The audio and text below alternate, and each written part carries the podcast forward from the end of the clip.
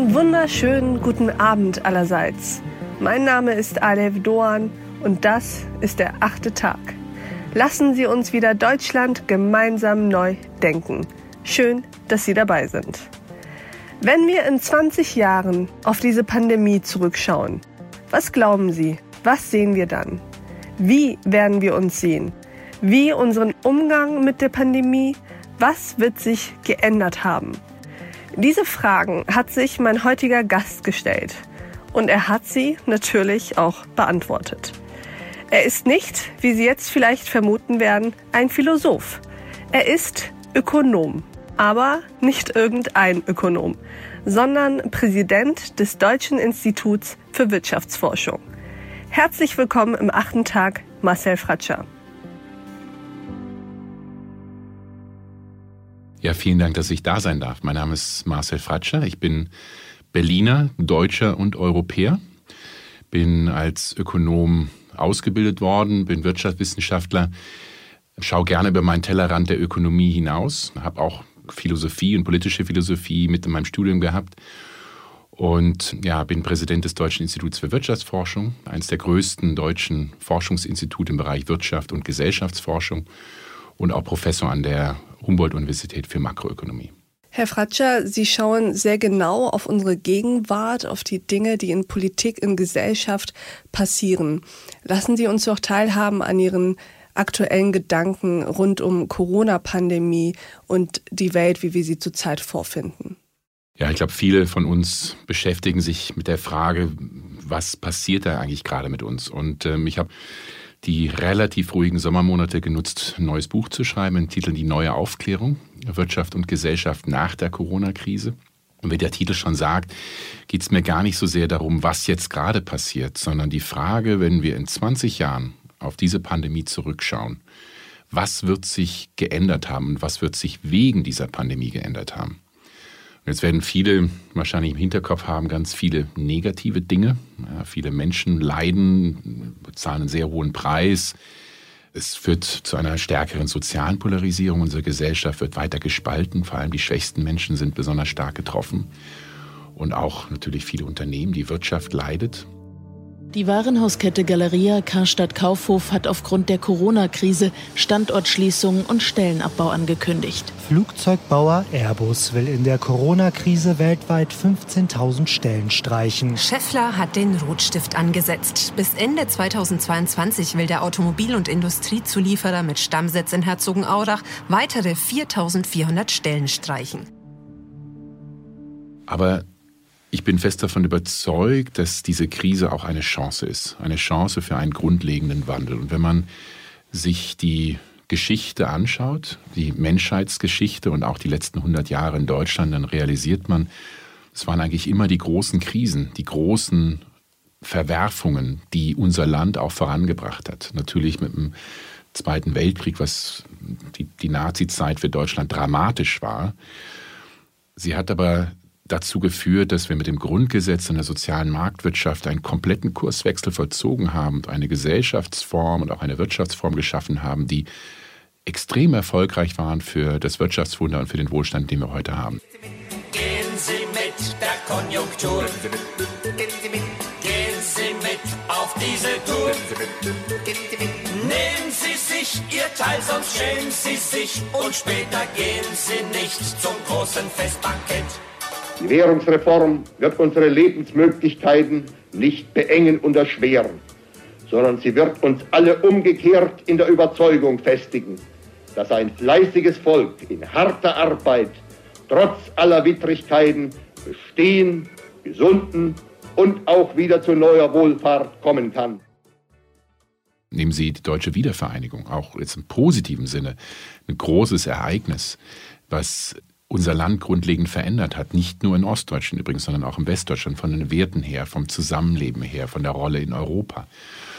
Und ähnlich bin ich davon überzeugt, dass diese Pandemie sich viel in unseren Köpfen verändern wird. Deshalb auch der Titel Die neue Aufklärung, dass es zu einem neuen Bewusstsein führt über vier zentrale Fragen. Und das ist, was ich im Buch anspreche. Einmal über die Frage, wie wollen wir zusammenleben als Gesellschaft? Was sind unsere Werte?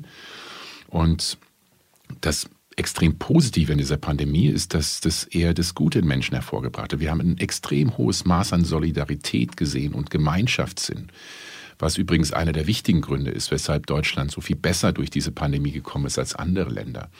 Wir haben realisiert, wie wichtig ein starker Sozialstaat und gute staatliche Institutionen sind, die schnell reagieren können, die helfen können, gerade den schwächsten Menschen helfen können. Wir verstehen auch, und das ist der dritte Teil meines Buchs, wie wichtig es ist, über die eigenen nationalen Grenzen hinauszuschauen, dem Nationalismus eine Absage zu erteilen und zu verstehen, dass die großen Herausforderungen unserer Zeit von Klimaschutz, von Digitalisierung, von sozialer Polarisierung, von Migration, von Umweltschutz, diese großen Themen nur gemeinsam gelöst werden können.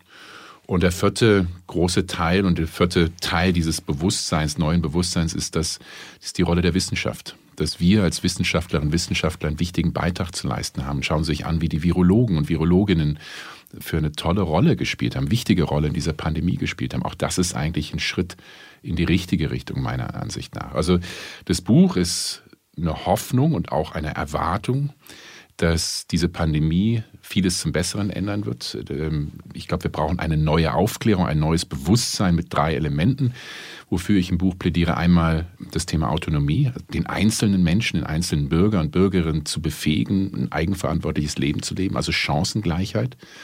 Zweitens das Thema Universalismus, dass also wir allen Menschen die gleichen Chancen geben, dass alle eine Teilhabe daran haben und neuen Humanismus, also ein neues ethisches Verständnis, wie wir miteinander zusammenleben wollen, wie wir vor allem die schwächsten Mitglieder unserer Gesellschaft behandeln wollen. Das ist letztlich das Buch, die neue Aufklärung, Plädoyer für ein solches neues Bewusstsein.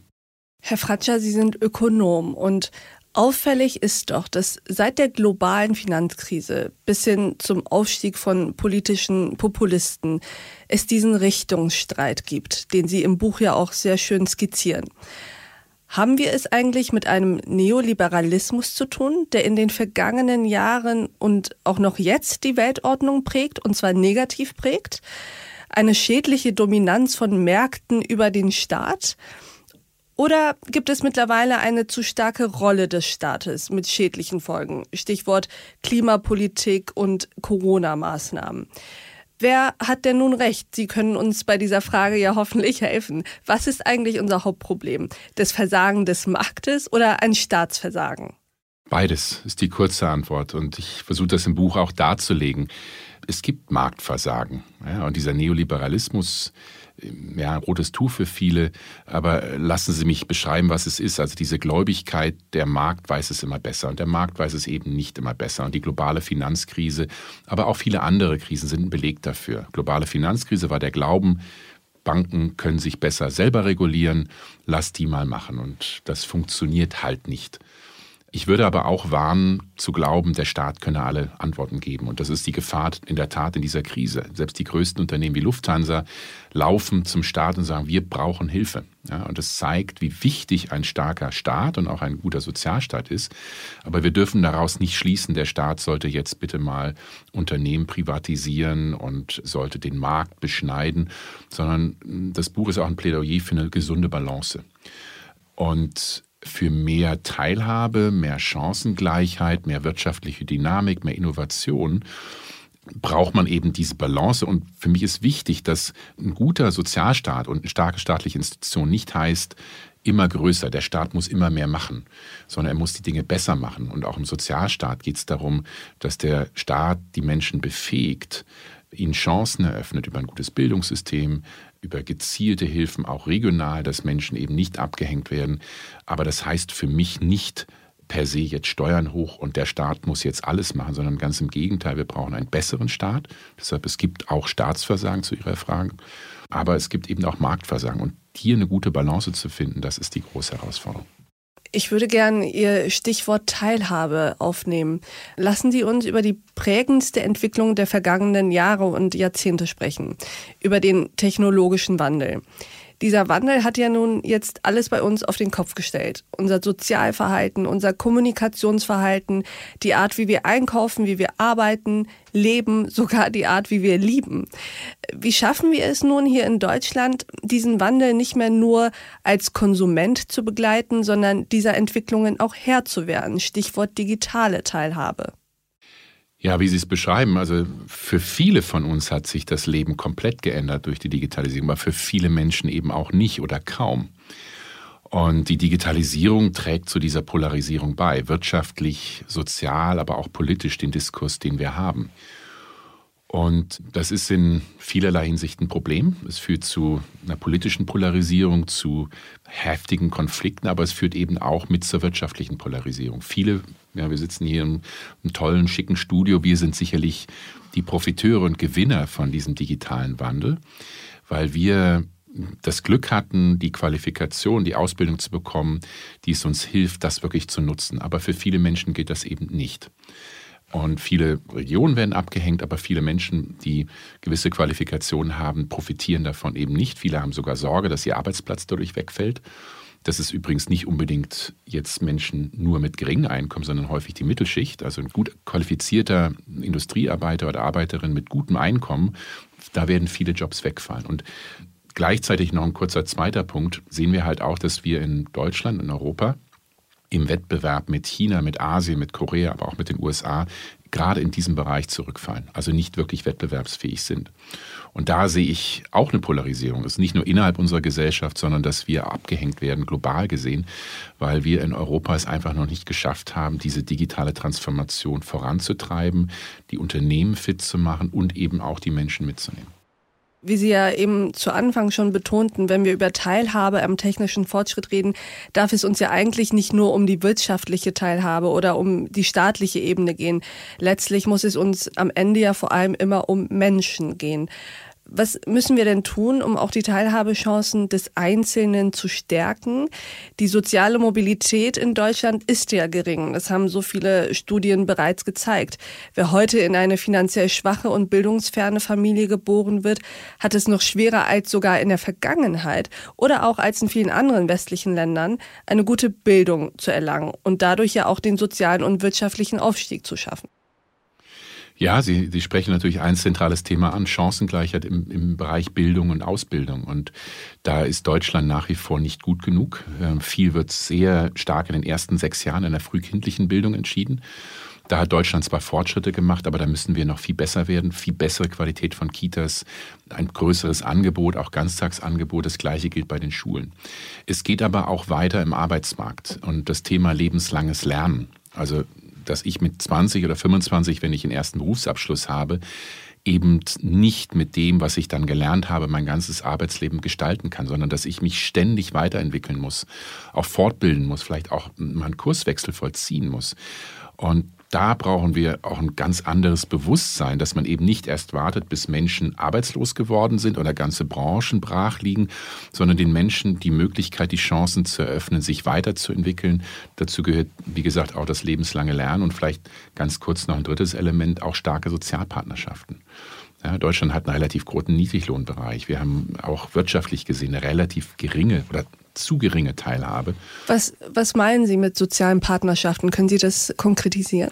Sozialpartnerschaften geht um die Frage, wie Arbeitgeber und Arbeitnehmerinnen miteinander verhandeln wie die miteinander Löhne aushandeln, Arbeitsbedingungen. Ähm, was ist mit Homeoffice? Wie können die Menschen äh, Vereinbarkeit von Familie und Beruf gestalten? Also hier geht es wirklich um die Verhandlungen zwischen Arbeitgebern und Arbeitnehmerinnen.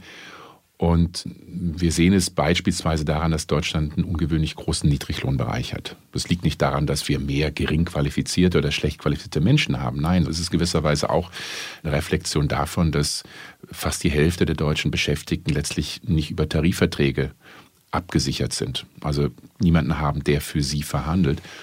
Und auch das ist ein Element, was für mich gar nicht ist jetzt Markt oder Staat, sondern einfach eine funktionierende soziale Marktwirtschaft zu schaffen, in denen Menschen Chancen bekommen, mehr Teilhabe ermöglicht wird. Das betrifft eben, wie Sie eben angesprochen haben, Menschen aus Familien, die vielleicht wenig Bildung und wenig Einkommen haben. Das betrifft aber auch Frauen. Frauen viel mehr Chancen im Arbeitsmarkt zu eröffnen. Ich glaube, das ist das größte ungehobene wirtschaftliche Potenzial, das wir in Deutschland haben. Das geht um Menschen mit Migrationshintergrund, das geht um eine zunehmende regionale Polarisierung, die wir auch in Deutschland sehen, eine zunehmende Süd-Nord-Gefälle. Also es hat ganz viele Dimensionen und um das jetzt positiv auszudrücken, wir haben ein unglaublich großes wirtschaftliches Potenzial in Deutschland, das wir einfach nicht heben, weil wir eben nicht diese Chancengleichheit haben. Dann habe ich, Herr Fratscher, zum Abschluss unseres Gesprächs eine Bitte an Sie. Können Sie als Wirtschaftswissenschaftler uns denn Hoffnung machen, dass vielleicht durch die Corona-Pandemie, vielleicht durch diese Krisenerfahrung wir in genau diesen Fragen ein bisschen flexibler werden, es einen Mindshift geben kann? Ja, absolut. Mein Buch ist genau dieses Plädoyer. Am Anfang der Krise hieß es, die Krise bringt das Schlechte in den Menschen hervor. Und ich glaube, jetzt sechs, sieben Monate nach Beginn können wir sagen, nein, es hat es nicht. Es hat das Gute hervorgebracht, ein enormes Maß an Solidarität, ein Verständnis dafür, dass man auch Leistung wieder honorieren muss, die ganzen systemrelevanten Berufe, für die man nicht nur applaudieren sollte, sondern bei einigen bei einem Pflegeberuf, die auch mittlerweile bessere Löhne, bessere Arbeitsbedingungen bekommen. Also man sieht durchaus den Grund für den Optimismus. Klar, wir müssen allerdings auch noch ein bisschen durchhalten, denn jetzt kommt die zweite Welle. Wir sind vielleicht hoffentlich mittendrin, dass sie jetzt auch bald wieder abflacht. Und wir dürfen diese Lehren aus der ersten Welle, aus dem letzten halben Jahr nicht vergessen. Jetzt, wo die zweite Welle kommt, wo viele Menschen sagen, ich habe sowas von die Nase voll von dieser, von diesem Zuhausebleiben und all diesen Restriktionen und all dieser Unsicherheit. Aber wir dürfen diese Lehren der ersten Welle nicht vergessen und haben das eigentlich in Deutschland super gemacht. Und ich hoffe, dass wir auch die zweite und die dritte Welle, wird es wahrscheinlich auch noch geben, genauso gut überstehen wie die erste.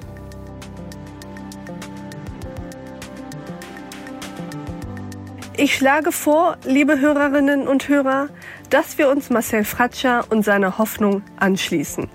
Aber nicht passiv, indem wir abwarten und einfach ins Blaue hoffen, sondern indem wir uns alle so verhalten, dass diese Hoffnung auch berechtigt ist.